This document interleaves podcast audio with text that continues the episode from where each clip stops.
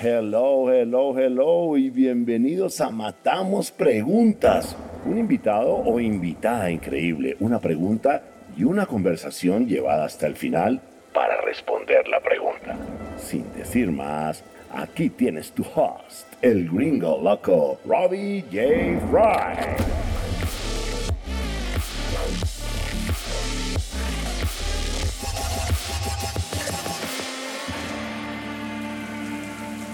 Hola, hola, hola, ¿cómo estás? Bienvenidos a Matamos Preguntas. Mi invitado es Juan Pablo Palmieri, founder and CEO de Kiven.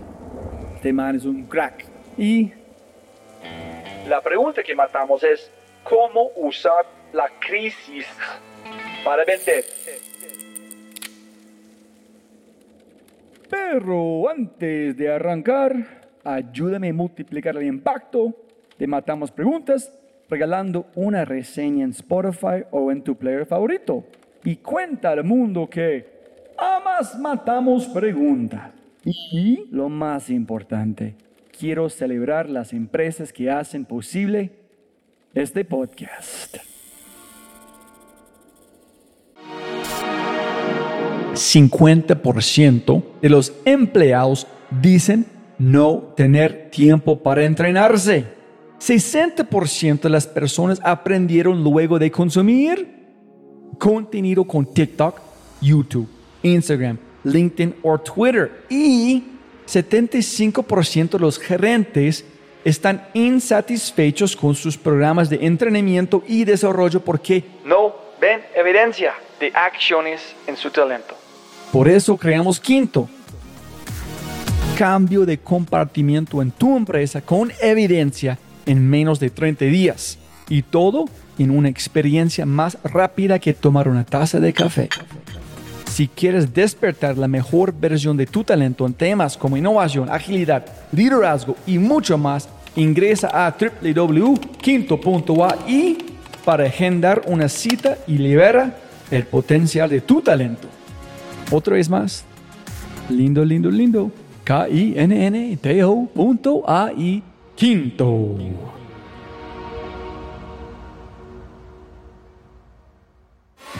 Y con ese dicho, matemos preguntas. Juan Pablo, siempre puedes ganar más plata, no más tiempo. Muchas gracias por su tiempo. Bienvenidos a Matamos Preguntas. ¿Cómo estás? ¿Qué tal, Robbie? Muy bien, ¿y vos? Maravilloso, hermano. Antes de arrancar, quiero decirte para la gente escuchando, siempre es un placer platicar con alguien cuando dos o tres personas han dicho cosas especiales sobre mis invitados. Entonces, no voy a decir nombres, pero tres personas diferentes han dicho que eres un super ser humano. Entonces, felicitaciones para la voz a voz de, de quién es como un ser humano. Hermano, castíguenos primero para escuchando, por la gente conoce a quién es esta persona que la gente le gusta tanto. ¿Quién eres? Encuéntranos sobre un poquito para, de vos antes de arrancar. Pues muchas gracias, Robbie, por el espacio. Yo soy Juan Pablo Palmieri, yo soy CEO de Kiven, pero más que CEO y founder de, de Kiven, pues soy un vendedor. Más allá del nombre robusto, digamos, de, de liderar una empresa, tengo el, el, gusto y el honor de, de ser vendedor. Soy una persona, pues estudié administración de, de empresas con una maestría en dirección de proyectos y el mundo de las ventas entra a mi, a mi vida como una de las, de las fortalezas que, que poco a poco la he ido forjando, me he ido enamorando y al final pues terminamos metidos en este mundo de las, de las ventas inmobiliarias. Kiven es una empresa que hoy está ya en, operaciones formalmente constituidas en Guatemala, Colombia, México y Panamá. Hoy atendemos clientes en ya siete países distintos y hemos estado enfocados mucho en el tema de la intensidad comercial de la metodología comercial adentro de las salas de venta de los proyectos inmobiliarios. Nosotros muy románticamente decimos que somos los garantes de la rentabilidad de los proyectos inmobiliarios al hacer un mercadeo y unas ventas muy enfocadas en el resultado de, los proyectos. Y la pregunta o la idea que me gustaría matar contigo, no sé si estás familiar con la eh, palabra perrenque, que es cuando tú tienes un hambre, hijo de madre, para hacer cualquier cosa, como unas ganas de ir a la calle y hacer que es necesario. Y yo había platicando con un amigo, otro mi socio, porque hace una semana fuimos en un momento donde fue como sink or swim. Tuvimos que hacer un montón de cosas sin parar y hicimos cosas que tú no puedes imaginar en corto tiempo. Y yo empecé a preocuparme del futuro. ¿Cómo puedes mantener esta necesidad constante? Porque solamente cuando es tiempo de producir, tú encuentras qué es capaz de hacer. Entonces, es como vivir en crisis constantemente. Entonces, yo quiero entender por matar cómo utilizar crisis constante como conectan otros temas para vender. Mira, ¿qué, ¿qué, va sucediendo con la palabrita crisis? La, la, palabra crisis puede ser buena o puede ser mala. Si vos te quedas estático ante una crisis, puede ser muy mala. Nosotros siempre usamos en las capacitaciones, por ejemplo, en el mundo inmobiliario acá en Colombia, resultó que para la época del famoso coronavirus estábamos en una crisis, pero la crisis se superó a nivel inmobiliario a partir del segundo o tercer mes donde empezaste a ver récord en ventas de los proyectos inmobiliarios. ¿Y eso por qué surgió? Eso surgió porque entonces resultó que los vendedores, si no agarraban el teléfono y llamaban y no prospectaban los famosos leads digitales que muchas veces los vendedores detestan, entonces resultó que pues básicamente no comíamos. Yo me recuerdo en ese momento, en la empresa donde estaba, nosotros crecimos muchísimo durante esa crisis porque vimos que se nos venía encima un tema bastante importante yo llegué a tener casi 15 reuniones de ventas diarias para, para ir vendiendo todos los productos y servicios que teníamos en ese momento. Ahora, ¿qué, qué va sucediendo? Que la, uno no puede estar constantemente en crisis. Uno tiene que tener bien clara y, tiene que tener dirigido hacia dónde es que va a ir llevando esa, esa crisis. Yo te contaba, pues nosotros a hoy en Kiven llevamos 10 meses de haber nacido y entramos en una crisis como equipo bien bonita, donde realmente yo tengo un equipo muy lindo que yo me voy a la guerra con ellos. Y entonces, ¿qué pasa con este equipo que termina no paran de moverse nunca. Y si alguien empieza como a fallecer ya en la, en la lucha, ahí vienen detrás y, y, nos vamos apoyando. Pero esa crisis es bien importante estar rodeada de gente que le crea a uno a la, a, la visión que uno va construyendo. Esa crisis tiene que estar acompañada de un propósito, de saber hacia dónde es que vas y por qué es que vas y cómo es que vas a salir de esa crisis. Pero al final la palabra crisis es hacer que siempre te estés moviendo. Como siempre vas, vas a estar buscando más. Y entonces la palabra crisis se empieza a mezclar con la palabra ambición. Nosotros arrancamos entonces en abril para junio, ya nosotros ya estábamos, habíamos tocado punto de equilibrio. Y entonces uno dice, bueno, ¿y entonces para dónde vamos? Sí, porque ya no hay crisis, ya no hay, ya, ya sobrevivimos a lo que estábamos pasando. La pregunta ahora es, ¿hacia dónde? ¿Y cómo es que querés y, cómo vamos a llegar hacia allá? Ahí entonces se cruza la palabra crisis con el tema ambición. Y la ambición no es mala, la ambición es es realmente lo que nos, lo que nos hace ser vendedores, porque nosotros como vendedores no estamos para cumplir una función administrativa o para estar muy cómodos en la casa. Nosotros nos guía realmente ese tema de qué apartamento te quieres comprar, qué carro te quieres comprar, qué viaje te quieres dar. Y entonces ahí la ambición y el tener un norte claro te permite entonces entrar a hablar nuevamente de la palabra crisis. Cada cuánto vas a ir generando esos ciclos de intensidad comercial para que no muras tampoco en el intento.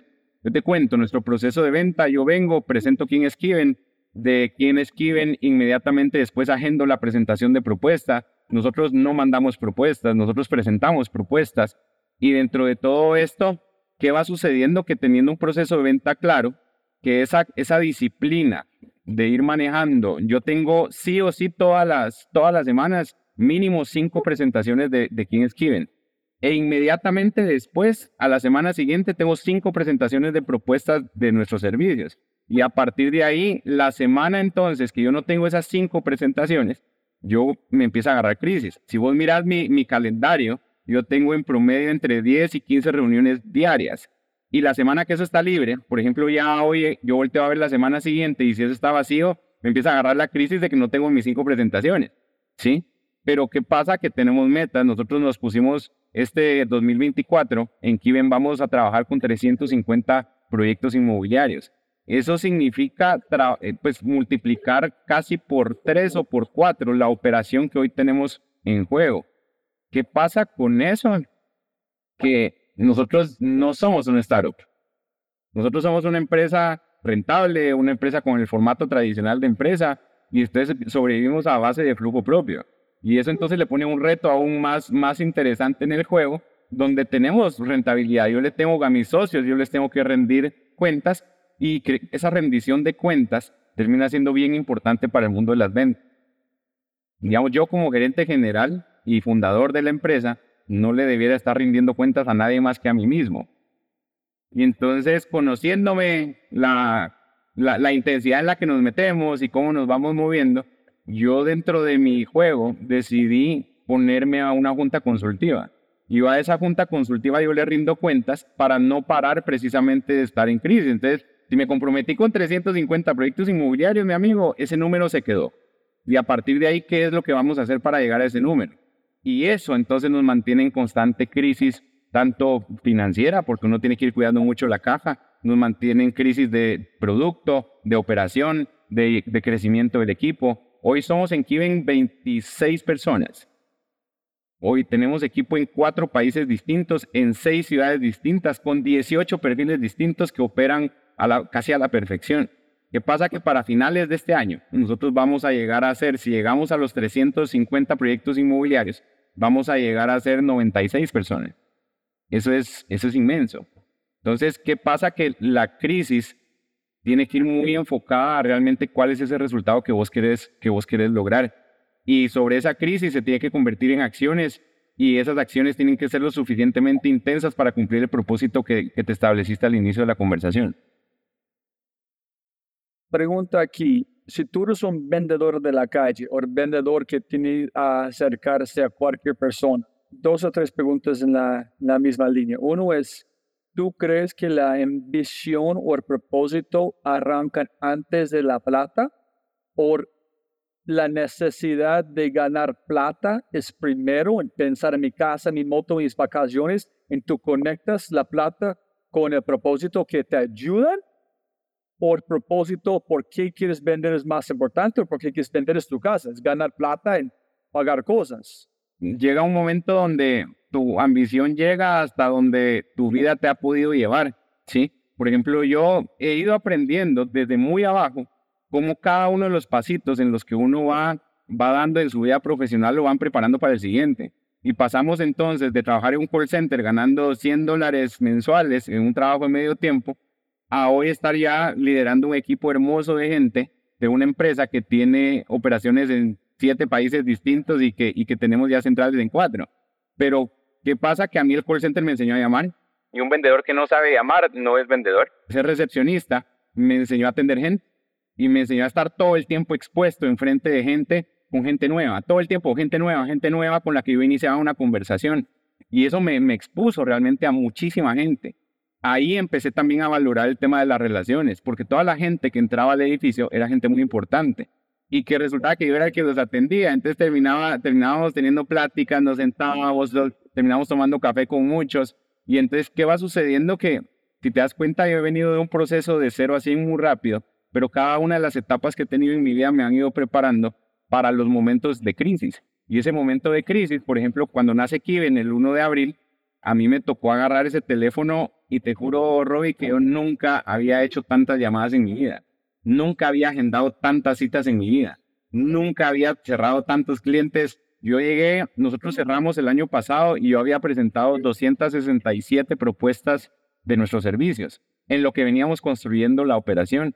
Entonces, ¿qué pasa? Que todo ha sido un proceso y yo creo que para, para responder a tu pregunta, ¿qué pasa? Que conforme yo fui avanzando en mi, en mi vida profesional, como que me fui alimentando de mucha, también de ambición, porque entonces yo miraba a la gente importante entrar al, al edificio, entonces yo quiero llegar ahí, yo, yo quiero estar ahí en la misma mesa sentados con ellos. ¿Y cómo se logra estar en la misma mesa? Yo quiero llegar a estar en una junta directiva, pero ¿qué pasa? Que, que uno tiene que estar expuesto a entender que hay muchas cosas más allá de lo que uno tiene enfrente. Y ahí es donde nace precisamente esa, esa ambición, el querer, el estar expuesto a distintos momentos, a distintas personas y a saber que uno puede ir creciendo en el camino hace que uno se meta en, una, en un ruedo bien interesante donde siempre quiere más, donde siempre quiere seguir, creciendo. Pero si vos no conoces que existe un mundo afuera de las cuatro paredes en las que estás, mi amigo, no va, pues tu ambición va a ser seguir cómodo en tus cuatro paredes en las que estás. Pero cuéntame, si tú, mira, tenemos un equipo de ventas, unas personas, unas personas que tienes que ir a la calle o algo allá para vender. ¿Cuál debería, es obviamente cuál es tu motivación? ¿En por qué crisis van a motivarte de no aceptar un no? En seguir encontrando la forma de llegar a un sí. ¿Cuál es tu recomendación o qué, cómo van a motivar una persona en la calle que tiene que llegar como un guerrero o guerrera hasta personas en hablar, en vender, como todo el día hablando con personas como fresquito? Pero una persona dijo, la mejor recomendación que recibe de ventas es compra la moto, compra la casa, ponerte en deuda, en allá y puta tú vas a vender porque no hay otra opción. ¿Cómo arrancan con este hambre para iniciar en rechazar el no? ¿Ok? Otro no, dámelo, más nos. Voy a llegar a un sí, no me importa. Mira, yo creo que si vos sos el líder de un equipo de ventas que está empezando a nacer, por ejemplo, es bien importante, número uno, como líder, que te preocupes mucho porque se le pague bien al equipo. Y ese que se le pague bien al equipo se vuelve el motivador de la plata realmente y es consistente a, este discurso de vamos por más, vamos por más equipo. Pero si les pagas como nosotros le hablamos, pues páguenles bien, páguenles buenas comisiones, porque si al vendedor le va bien, a usted le va a ir ultra bien. Ahora, ¿qué pasa con estas personas que no tienen este líder que los puede ir guiando en un tema de, de crecimiento continuo? Estas personas creo que tienen un reto mucho más interesante en exponerse precisamente a través de redes sociales, en ir auto enseñándose. Y hay algo que nosotros fomentamos mucho dentro de la empresa y es el empowerment el que realmente las cosas, primero que entiendan que el, que el, resultado final de un vendedor, nuestra, nuestra vida es bien cruda, o ganamos o, o, no ganamos, pero el vendedor realmente tiene que automotivarse realmente a llegar a, a eso y, y encontrar esa automotivación es, es, es complicadita, pero ahí es donde uno dice, salí, salí, anda a vivir, viajar, pues, y, no, no es que viajes a Europa o viajes a, a, otros países, con que salgas a la calle, entender qué está pasando por ahí. Por ejemplo, yo admiro muchísimo a las personas que están en los semáforos. Esa gente tiene una resiliencia para el no, para el no, para el no, para el no, para el no, para el no, para el no, para el no, pero encuentran el sí. Yo, y pues ellos tienen su, su crisis personal, tienen, tienen sus temas económicos y obviamente no, no es nada saludable que estén en la calle, pero ellos están en una, en, una lección continua de ventas, ¿sí? ¿Y qué va sucediendo con eso que, que es solo de, de realmente exponerte a nuevas situaciones, pero que, te, que des ese paso para exponerte, porque si nunca das el paso para, para, para estar en situaciones incómodas y estás muy cómodo en donde estás, pues tu espíritu vendedor lo que va a ir haciendo es que se va a ir apagando en el tiempo. Al final hay una gran pregunta en el mundo de las ventas y es el vendedor nace o se hace. Para mí hay una parte de nacimiento de un espíritu muy comercial, pero en paralelo los vendedores se hacen. Yo soy un vendedor que tal vez puedo tener, no sé, el carisma, puedo tener las ganas de comerme el mundo, pero más allá de eso, a mí como vendedor me tocó hacerme. Me tocó formarme desde un call center, pasando por una recepción, llegando a, manejar las relaciones comunitarias con proyectos eléctricos, hasta llegar a vender servicios para el sector inmobiliario. Pero si uno no se expone, uno se queda donde está. Y para matar este pedacito, una vez yo traje en un banco, en nuestro proyecto fue construir como una, una cosa de seguros, de vender como un café, bla, bla, bla, es que tenemos que armar. De verdad me importa un pepino de seguros, pero después de hablar de algo de como seis meses sin parar, enamoré con Yo quiero hablar de seguros, huevón. So, yo creo con repetición puede enamorarse con su propio producto de cualquier cosa que tú puedes vender algo que tú para nada te gusta, pero si tú hablas del mismo, mismo tema con frecuencia constantemente, vas a empezar a enamorarse con eso a través de hábitos. Yo creo que puede ser las dos. Creo que tocaste un punto demasiado importante en el mundo de las ventas y es enamorarte del producto que estás vendiendo. Y si lo que estás vendiendo a vos no te convence, por más que ya le diste mil vueltas al tema, pues, cambia de producto, cambia de servicio. Yo estoy profundamente enamorado de la industria inmobiliaria, número uno. Número dos, estoy profundamente enamorado de lo que nosotros hacemos y le creo demasiado a los servicios que nosotros estamos, que nosotros estamos dando. Y precisamente ese, ese creerle a lo que nosotros estamos vendiendo hace que mi conversación, cuando yo presento quiénes somos, mi conversación cuando yo presento nuestros servicios, termina siendo muy apasionada, ¿sí? Y, entra con mucha seguridad en la forma en la que, en la que voy conversando. Y obviamente llevo seis años, siete años metido en la industria inmobiliaria, entonces me conozco este juego de pe a pa y ese es otro tema importante en las ventas, especializate. Nah, yo, yo creo que no, para el founder o como una persona que liderando tienes que enamorarse o enamorarte con el producto. Pero por un vendedor, habla, habla del mismo tema y eventualmente vas a ver por qué estás viendo que tú que estás vendiendo. Justo escuchándote, estoy pensando, con nuestro startup, finalmente estoy como un año y medio, me siento muy cómodo vendiendo qué hacemos, porque finalmente conecté, entendí qué hacemos. Entonces yo creo que es a través de pensar constantemente en el producto o solamente es de hábito. Si tienes un niño, vas a enamorarte con tu niño, porque no, ¿qué más? Estás con ellos 11 años. Conforme vos vas presentando tu producto, vas alineando y vas entendiendo cómo va recibiendo la otra persona lo que vos estás hablando y vas alineando entonces tu discurso. Entonces llega un momento donde ya se vuelve tan, ya se vuelve muy fácil porque vos ya entendiste cómo explicar lo que, lo que vos haces o lo que vos estás vendiendo. Por ejemplo, explicar nuestros servicios, que nosotros implementamos CRM, capacitamos equipos de venta, montamos toda la infraestructura de datos, tenemos un equipo de mercadeo digital que hace toda la parte de agencia para la generación de leads. Pero cuando empezás a tirar todo esto que nosotros hacemos, se vuelve bien complejo entender entonces que sos una agencia o sos un consultor o sos qué, sos. Entonces, a mí lo que mi discurso se convirtió en un dibujo. Todas las presentaciones, sea con el gran gerente o sea el vendedor o sea lo que sea, nosotros yo agarro y empiezo a dibujar cómo funciona el proceso comercial a nivel digital, empiezo a, explicar qué es lo que vamos haciendo en cada una de las etapas del proceso, pero lo dibujo y yo fui afinando precisamente la puntería porque entonces me di cuenta que en la industria habían como 10 problemas distintos adentro de las salas de venta y todas se repiten constantemente. Entonces ya tengo bien claro en mi discurso comercial cómo ir pegando precisamente estos touch points importantes para la persona que está del otro lado. Entonces lo que vos decís es muy cierto. El ir repitiendo constantemente lo que uno está vendiendo le empieza a hacer muchísimo más sentido y empieza a entender cómo se tiene que ir vendiendo posiblemente Juanpa es una combinación y más como en este momento la forma que estoy viendo todos es cultura inversa.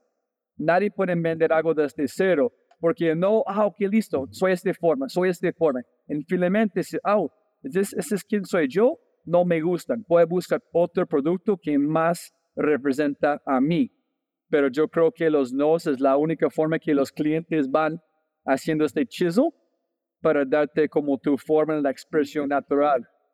Para terminar de formar el producto. Yo me recuerdo que cuando nosotros venimos aquí, nosotros arrancamos operaciones y cuando a mí me tocó abrir el mercado aquí en Medellín.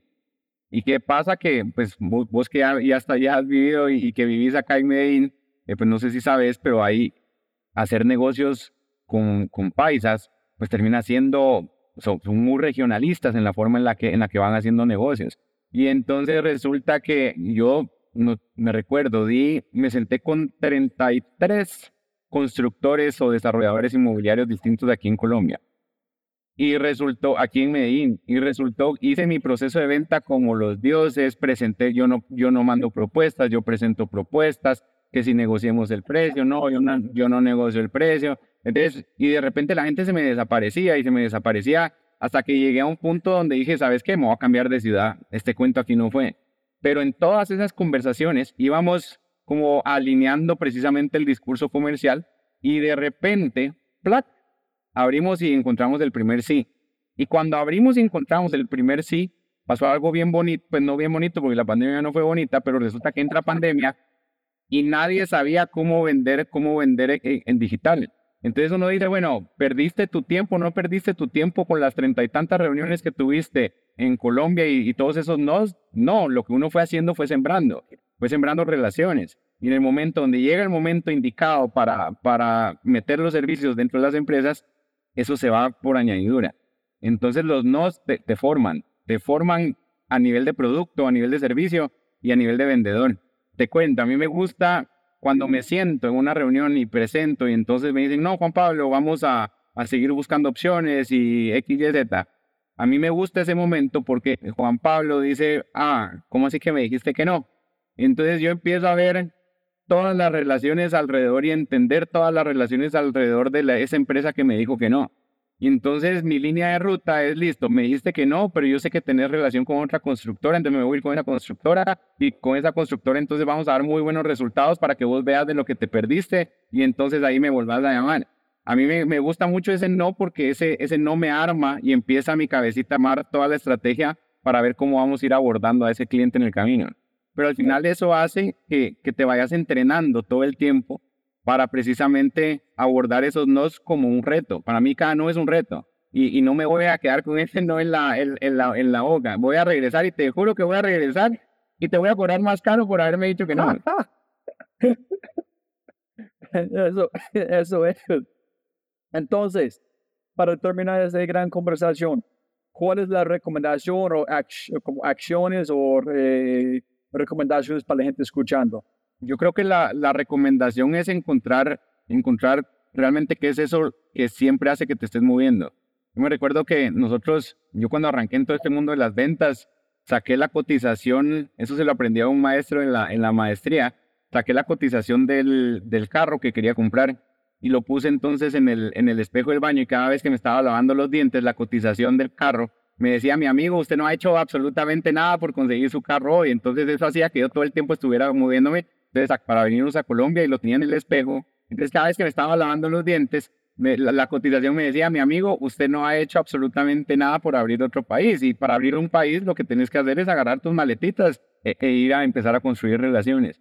Y de ahí que nos pasó que cuando entramos a Colombia, me recuerdo que empezamos a trabajar con, con, la revista Informe Inmobiliario, que es una revista especializada acá en el tema inmobiliario en Colombia.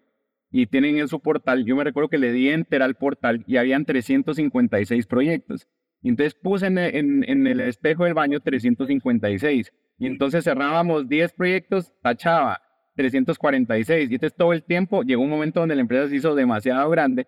Y por ejemplo, a hoy vos entras aquí en el baño del, del apartamento, aquí tanto en Guatemala como en Colombia, yo tengo una foto del equipo, ¿sí? ¿Y por qué del equipo? Porque cada vez que yo digo, qué pereza seguir haciendo presentaciones, qué pereza seguir presentando propuestas, yo me recuerdo que hay 25 personas que dependen de que yo me siga moviendo. Y entonces, ¿qué va sucediendo? Que ese es mi motivador. Yo tengo un equipo al cual le tengo que responder, que tengo que cuidar. Y entonces el mensaje con todo esto es encontrar realmente a vos que te mueve. Nosotros trabajamos mucho, Robbie, ya dentro de esto, trabajamos mucho el tema del empowerment dentro de la empresa, donde yo no tengo que estar haciendo el micromanagement para los para cada uno de los puestos, sino que esta empresa va a un ritmo y tiene adentro de su ADN que cada quien es dueño de su resultado. Y se ve muy rápido la persona que entra a la empresa y que no viene con la misma intensidad de trabajo y casi que se autodescartan, porque el equipo lo autodescarta. Sí, todos están, como dijiste, moviendo. Mira, ¿qué hiciste, huevón, para venir? Nada, entonces muévete, muévete. Y tú sigues moviendo a alguien más que no mueve, chao. Van a estar en el polvito de, del bus detrás. Nosotros en, en, las capacitaciones de venta que damos en la sala de ventas o que doy en las salas de ventas, el primer deber o tarea que se quedan es necesito que me vayan a cotizar el sueño. Necesito que me vayan a cotizar cuál es la casa, el carro, que necesito que le pongan su eh, precio a ese sueño. Si eso no tiene precio, esto que estamos haciendo aquí es mentira, pues si somos simples operativos. ¿Tú tienes tu sueño cotizado? Yo tengo mi sueño cotizado y lo tengo cotizado porque recuérdate que estoy en el tema de las ultramaratones. Mi amigo, eso es caro. Cada entradita, cada carrera son 200, 300 dólares, más boletos, más hoteles, más, más todo. Entonces termina siendo, termina siendo un, juguetito caro. Pero, ¿qué sucede? Que si vos venís y esa, esa vara de la, esa, esa línea de la necesidad la subís, ¿sabes qué? Necesito 10, pero vamos a llegar a, a, a 15. A 15, 15. Eso, si no llegamos a 15 es malo. Nosotros en, en Kiven, si no llegamos a 350, pues no, no va a pasar nada. Lo bonito de todo esto es que es una presión que nos estamos poniendo, pero no va a pasar nada, pero queremos 350. ¿Por qué? Porque queremos 350 y ese es el número al cual vamos a llegar. Cuando nosotros empezamos el, el año pasado, abril, nosotros dijimos, bueno, ¿a cuántos vamos a llegar? Pues no, mis amigos, llegamos entre 50 y 60, pues, pues la bendición. Y eso lo pasamos en octubre. En octubre eso ya se nos había, se nos había ido pero pues si vamos, si queremos facturar X, pues subirle un poquito más la vara porque sé que este cuento puede dar un poquito más y ahí es donde entra el, tema de ponerle el numerito a, a tus sueños. Genial. Juanpa, siempre puedes ganar más plata, más tiempo, brutal la conversación. Y gracias por todo, hermano. Disfruté demasiado. Muchísimas gracias, Roy, por tu tiempo. Si te gozaste este podcast y te gustaría escuchar más, ojalá que sí, por favor, déjeme saber qué invitados, qué temas y qué preguntas te gustaría que matemos. Déjame un mensaje aquí, sí, en Spotify o en cualquiera de mis redes sociales usando arroba Fry. Muchas gracias por escuchar y siempre puedes ganar más plata, pero no más tiempo. Ciao, ciao, ciao